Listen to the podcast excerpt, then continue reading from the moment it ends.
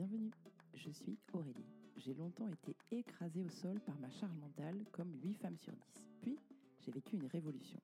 Si toi aussi, tu es super impliqué sur tous les fronts, tu poursuis des objectifs de succès ambitieux, tu te questionnes sur ta carrière, mais tu ne sais pas où trouver les réponses, alors tu es au bon endroit.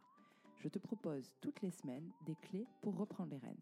Parfois seul, parfois accompagné, je répondrai à toutes tes questions qui parlent de carrière, d'état d'esprit et d'équilibre. Si tu es prête, je t'invite à t'installer confortablement et on passe à la question du jour.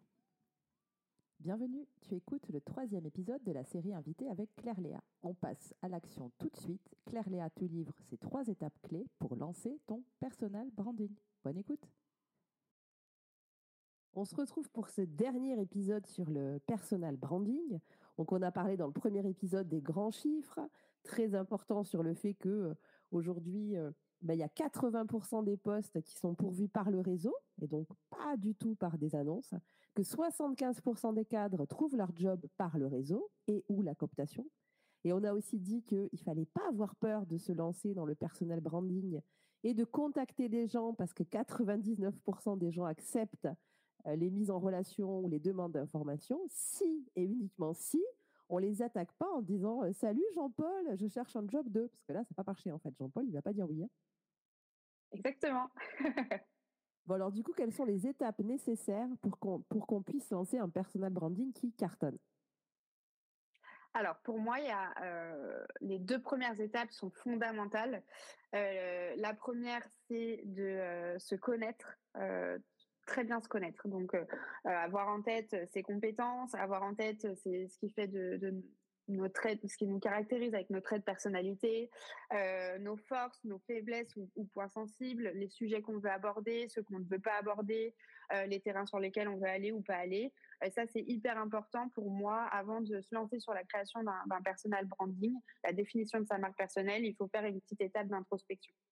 la deuxième, c'est d'un projet pro qui est clair et qui va être facilement compréhensible par, par son interlocuteur. Euh, souvent, euh, il y a des personnes qui viennent me voir qui ne comprennent pas pourquoi elles n'ont pas de retour euh, de, potentiels recruteurs et ce par les offres d'emploi ou par LinkedIn. Et en fait, c'est quand on creuse un petit peu, on se rend compte que le projet pro, il n'est pas clair, qu'il part dans tous les sens. c'est en général, tu sais, le message un peu généraliste de moi, je suis capable de tout faire, je suis un couteau suisse. Et ce message-là, il met pas du tout en confiance parce qu'en général, en tant que recruteur, on cherche quelqu'un qui est expert et qui va vraiment pouvoir résoudre une problématique précise bah, de l'entreprise pour laquelle on recrute. Donc, avoir un projet professionnel qui est clair, qu'on est capable de euh, pitcher, euh, d'expliquer en une phrase et après de détailler euh, de, manière claire et concise. Et la troisième étape, c'est de connaître sa cible, donc de savoir à qui on s'adresse, concrètement, qu'est-ce qu'ils regardent comme contenu, quelle est la, tonalité qui peut les toucher, où est-ce qu'on peut les trouver, quels sont les types de métiers qu'ils font, etc. Euh, et, une fois qu'on a ces trois étapes-là, on peut euh, bah, partir avec une bonne base et aller plus loin sur le personal branding. Ok, c'est super. Tu nous as plein donné plein de conseils. Ce que j'aimerais qu'on fasse, c'est qu'on refasse un peu étape par étape. La première étape, du coup, c'est se connaître. Donc, c'est euh, en gros se regarder dans un miroir magique qui nous sortirait tout ce que l'on sait faire, ses points forts, ses points faibles, ses points sensibles, etc. Est-ce que tu as un exercice à conseiller aux auditrices qui pourraient avoir envie de faire ce premier pas de se connaître? Ce qui peut être euh, facile à mettre en place euh, directement, c'est de reprendre euh, son parcours, donc tous ces différents postes. Et pour chaque poste, on fait deux colonnes. Une colonne où on, cite les projets clés auxquels on a participé, et une colonne où on, note bah, les compétences qui ont été mobilisées. parce que en général, quand on demande quelles sont quelles sont nos compétences, on va on va bafouiller, on va pas savoir à quoi répondre. Alors que si on pense au projet, on sait que par exemple, euh, bah, j'ai travaillé à développer un portefeuille euh, client de euh, X personnes où j'ai développé une nouvelle offre. bah, on sait que pour développer cette nouvelle offre et atteindre tant de chiffre d'affaires, on a dû faire de la prospection téléphonique, on a dû créer du contenu sur LinkedIn, on a dû et ça, ça se, ça se traduit par des compétences précises. Ok, cool. Ça, c'est un très bon exercice et assez facile à mettre en place. Tu disais, euh, souvent, il y a des gens qui euh, se présentent ou approchent quelqu'un en disant qu'ils sont un couteau suisse, parce que je pense que le projet n'est pas clair. Euh, comment on fait pour définir un projet de manière assez chirurgicale? Alors ça, euh, c'est pareil. Euh, l'idée, c'est de faire le point un peu sur euh, son poste actuel, ce qu'on fait actuellement, ce qu'on veut garder de ce poste-là et ce qu'on veut absolument pas garder. On fait deux colonnes.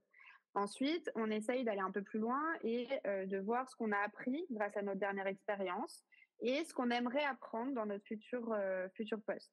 Ensuite, on creuse encore un petit peu et on se dit, OK, j'ai travaillé plutôt dans des grands groupes et aujourd'hui, euh, j'ai plutôt envie d'aller découvrir ce que c'est que de petites structures ou des PME familiales. Donc ça, ça permet de donner euh, du coup une information sur euh, le type d'entreprise dans laquelle on a envie de travailler, sur les compétences qu'on a envie de mobiliser ou qu'on a à mobiliser, et sur les apprentissages qu'on a envie, enfin ce qu'on veut apprendre en fait dans notre futur poste.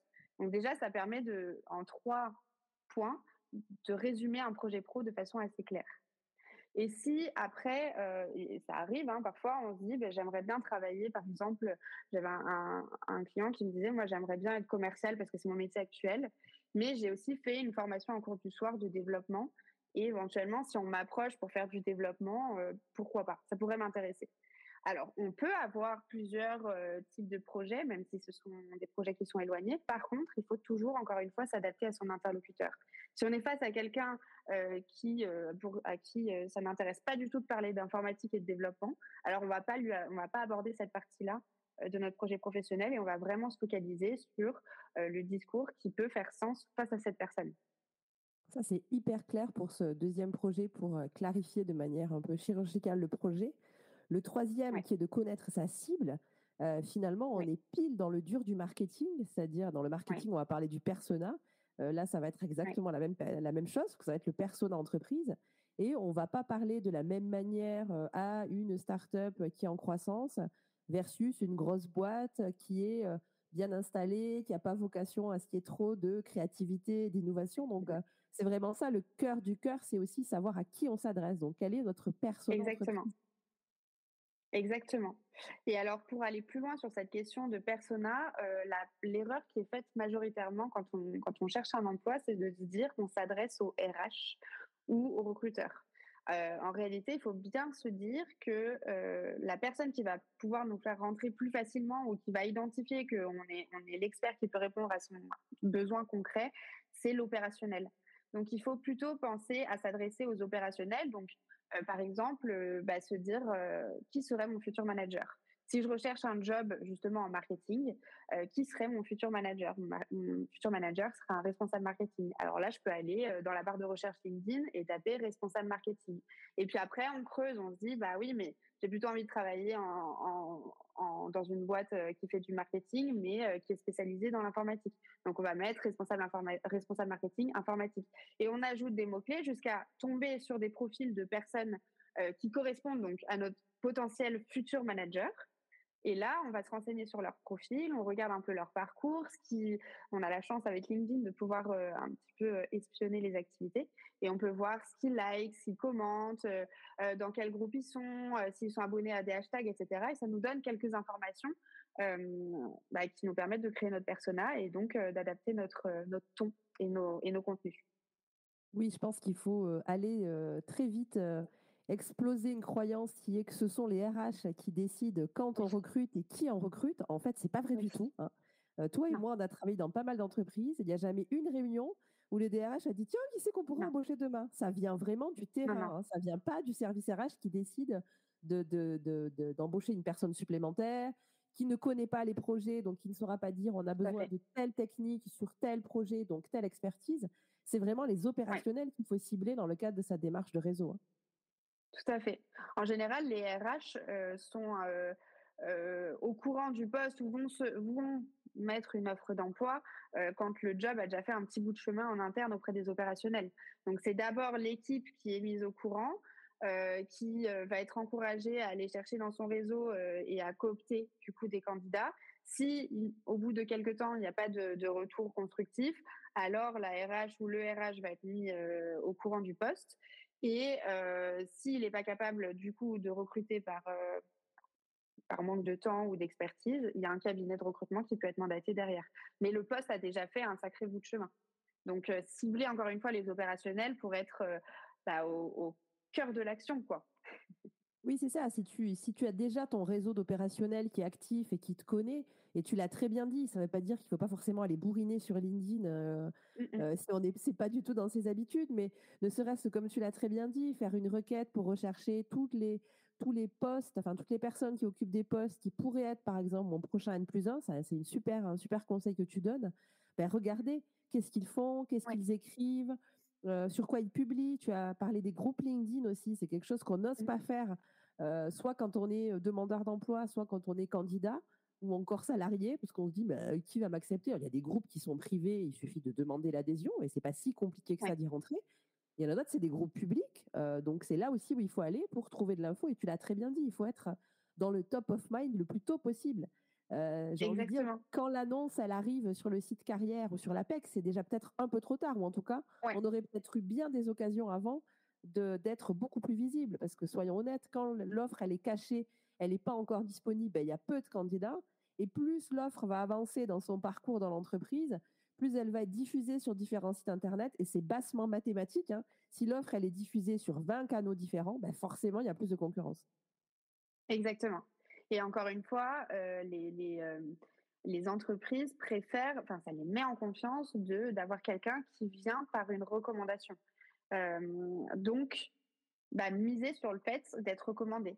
Et, il faut se dire qu'avant d'arriver sur le site carrière de l'entreprise, comme tu l'as dit, il y a déjà eu un petit bout de temps qui s'est passé. Il y a peut-être eu une, deux, trois réunions du lundi matin où le sujet euh, du manque euh, d'une personne a été abordée. Et si euh, une des personnes qui est à cette réunion dit mais je connais Jean-Paul qui poste régulièrement sur LinkedIn et que j'ai rencontré à tel after work, peut-être qu'il pourrait être intéressé.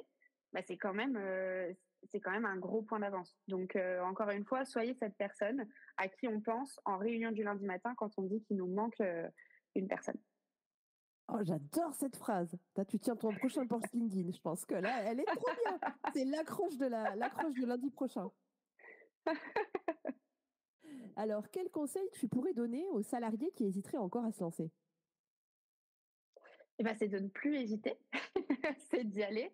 Non, le conseil, c'est d'y aller step by step.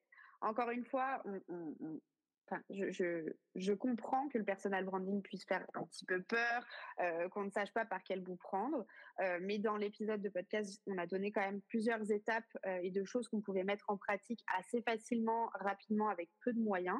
Donc vraiment, plutôt que se dire je vais construire mon personal branding qui pourrait être vu comme une montagne, et bien se dire en premier lieu, je vais penser à mon projet professionnel, je vais le travailler, je vais le clarifier. Puis, dans un deuxième temps, je vais réfléchir un petit peu à qui je suis, à ce que je voudrais qu'on comprenne de moi. Puis, je vais commencer à faire le tour de mon réseau proche et essayer de l'agrandir, etc. Et fixer des micro-objectifs qui nous permettent d'avancer. Et le dernier conseil ultime que j'ai à donner, après euh, bah, toutes ces petites étapes, c'est quand même de se faire accompagner, parce que c'est un exercice qui est, qui est, pas évident et euh, ben, on, peut oublier, on se rend pas forcément compte de toutes nos forces, de toutes les choses qu'on peut mettre en avant. Et d'avoir un regard extérieur, ça permet quand même de construire avec des bases solides un, un personal branding qui a des résultats. Donc, se faire accompagner.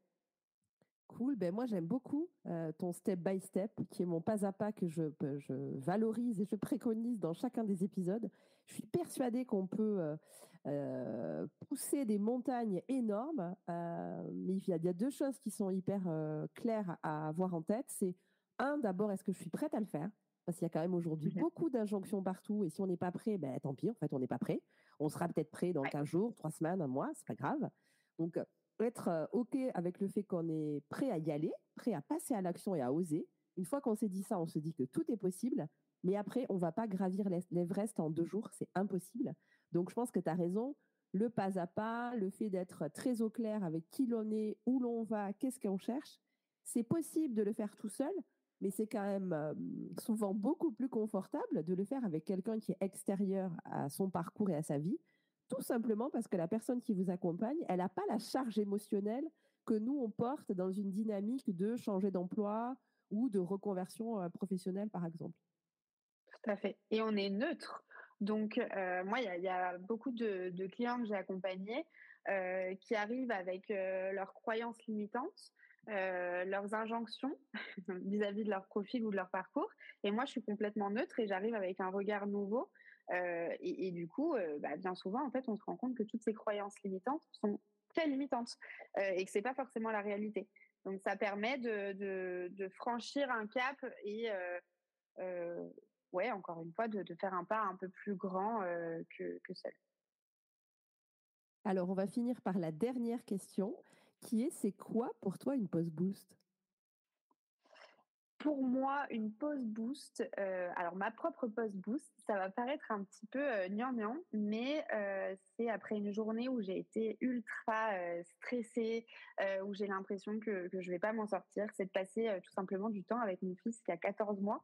Et du coup, de me rendre compte que finalement, toutes les, tout ce qui me paraissait insurmontable et, et difficile et finalement pas si grave et pas si important. Euh, donc finalement, regarder un peu le, monde à travers un enfant de 14 mois, ça permet de, prendre un peu de hauteur et de recul sur, euh, sur ces problématiques. Donc c'est ça ma pause, c'est de passer du temps avec mon fils. Cool, j'adore cette pause. Alors, quelles sont tes prochaines actualités et où est-ce qu'on te suit et comment? Alors, euh, on peut me retrouver sur euh, Instagram et LinkedIn. LinkedIn, vous l'aurez compris. Euh, et mes prochaines actualités, j'ai pas d'actualité croustillante, mis à part le fait que ben, j'accompagne toujours toutes les personnes qui le souhaitent sur leur personal branding et, et, pour booster leur carrière. voilà, j'ai pas d'actu bien plus croustillante que ça. Mais c'est déjà pas mal comme actu, dis donc c'est déjà pas mal. je mettrai aussi le lien de Tilt Recrutement, puisque tu as un blog euh, dans lequel tu as écrit pas mal d'articles qui sont très intéressants. Et je crois que tu as une newsletter aussi? Alors, j'ai euh, une newsletter sur laquelle euh, je dois avouer que je ne suis pas encore très active. En revanche, je mets à disposition une fois par mois des ressources gratuites à télécharger qui permettent justement de passer à l'action pas à pas. Donc, il y en a deux ou trois qui sont disponibles pour l'instant sur mon site que vous pouvez télécharger gratuitement. Donc, effectivement, rendez-vous sur mon site tiltrecrutement.fr. Cool, bah, merci beaucoup. Merci à toi pour l'invitation, c'était un plaisir. Bah, de rien, écoute, trois, après trois ans, on a réussi à le faire, c'est trop cool. Tout à fait, génial. Merci beaucoup, Claire Léa. Merci, à bientôt. J'espère que cette série t'a plu. Tu sais désormais pourquoi, comment et quand lancer ton personal branding. J'ai une dernière requête après cette série d'épisodes, c'est de me donner de la force avec ce podcast. Il y a plusieurs manières de fonctionner. La plus simple, c'est d'aller sur Apple Podcast et de me laisser des petites étoiles et un commentaire. Tu peux aussi relayer cet épisode aux personnes qui sont en train de réfléchir à leur personal branding. Et dernière chose, tu peux aussi t'abonner à la newsletter de PostBoost dans laquelle je te livre toutes mes astuces et tous mes secrets pour reprendre les rênes sur ta carrière. C'est noté dans les notes de cet épisode. À très vite!